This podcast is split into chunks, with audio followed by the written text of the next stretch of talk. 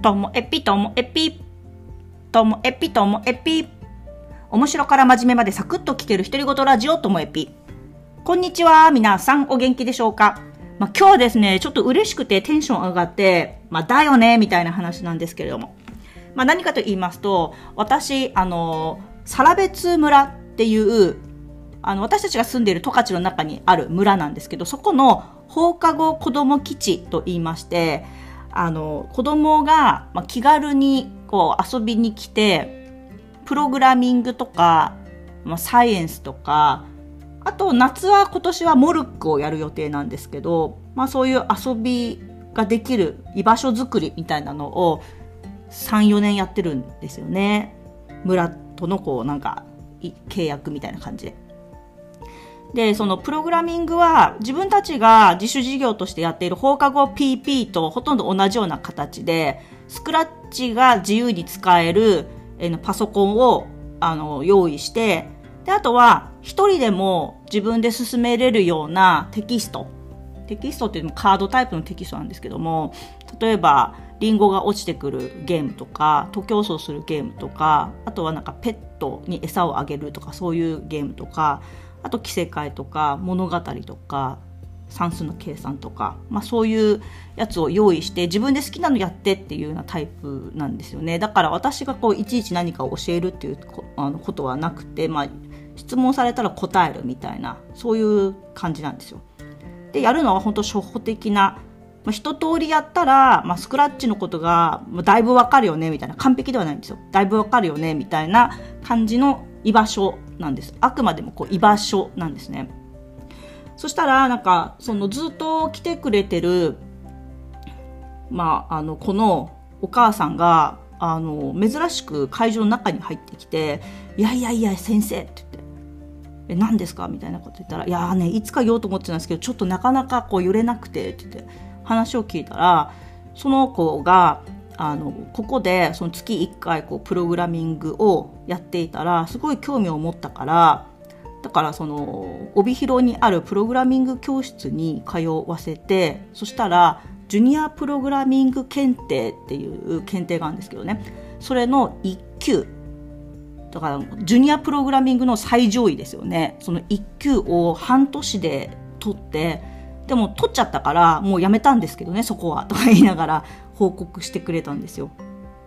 えーってめちゃめちゃすごいと思って。でもお母さんが言うにはいやここで初めてそのプログラミングをやったことがきっかけだったんですよねみたいな。い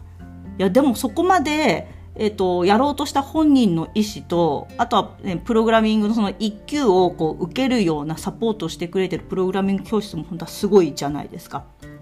でもお母さんはここできっかけができたことっていうことをすごい喜んでくれてて。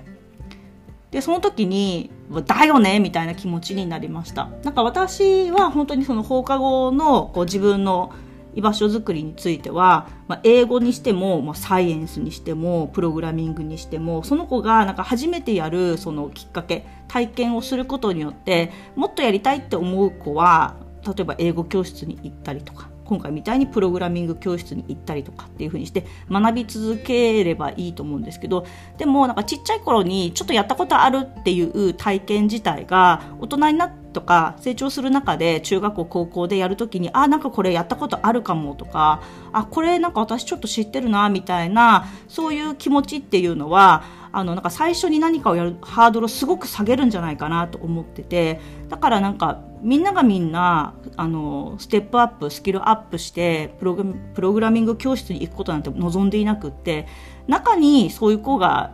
いたら、まあ、それはそれでいいなぐらいにしか思ってなかったんですけど今回本当に実際にあのここきっかけで自分でって言ってジュニアプログラミング1級って何さと思って見てみたんですよね私も。で、まあ、スクラッチを使うあの検定試験なんですけれども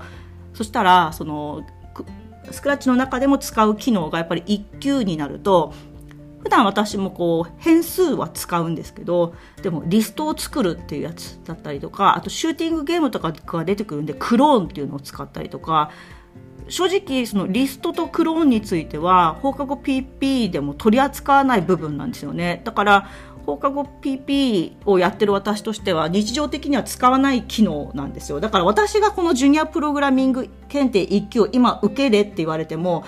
勉強必要なんじゃないかなって思うぐらいなんですよね。だからそれをその子が小学校今何年生だったのかな？4年生？5年生？だったのかな？だからその子が半年でね合格したっていうのを聞いてすごくテンションが上がりました、まあ、こんな風にしてなんかいつもあのポッドキャストでも話してるんですけども私がやりたいのは何かをこうすごいことを教えるとかじゃなくてその子たちにとってのこう環境を整えるその放課後の居場所でもそうだしそのプログラミングでもそうだしあとはあの不登校の子たちの居場所でもそうなんだけど環境を整えて、まあ、自分自身も大人も環境の一部として子供に寄り添えたらなっていうふうなことを思ってるんでそれがあのなんだろうちょっとこう実を結んだというか実感を持ってやっててよかったなと思ったそんなお話でした。はいということで最後までお聴きいただきましてありがとうございました。さようなら。